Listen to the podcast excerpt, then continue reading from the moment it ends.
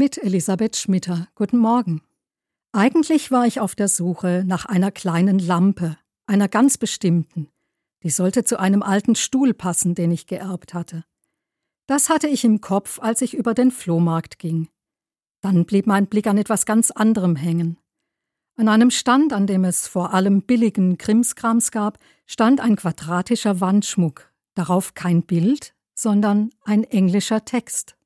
Als ich die erste Zeile entziffert habe, will ich wissen, wie es weitergeht. So bleibe ich im Gedränge stehen und mache mir die Mühe, den ganzen Text zu lesen. Auf Deutsch beginnt er ungefähr so. Wenn du was zum Essen im Kühlschrank hast und Kleider auf dem Leib, ein Dach über dem Kopf und einen Schlafplatz, dann bist du reicher als 75 Prozent der Weltbevölkerung. Das habe ich alles, denke ich, und lese weiter. Wenn du heute aufgewacht bist und fühlst dich mehr gesund als krank, dann bist du gesegneter als die eine Million Menschen, die diese Woche nicht überleben werden. Da fällt mir erst auf, dass die Rückenschmerzen, mit denen ich aufgewacht bin, völlig verflogen sind. Ich lese weiter.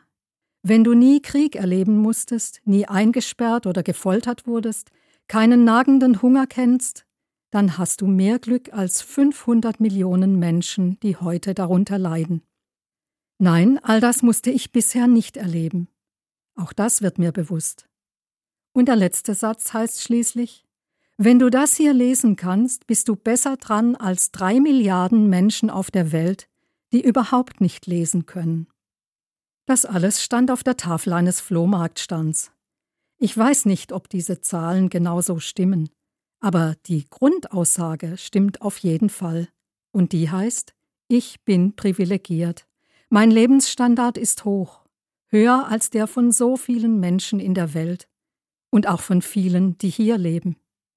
Eigentlich weiß ich's ja, aber so auf den Punkt gebracht berührt es mich doch. Ich habe dann nicht mehr weitergesucht. Denn das Licht, das mir bei diesem Flohmarktbummel aufgegangen ist, braucht keine Lampe und schon gar kein hübsches Jugendstillämpchen.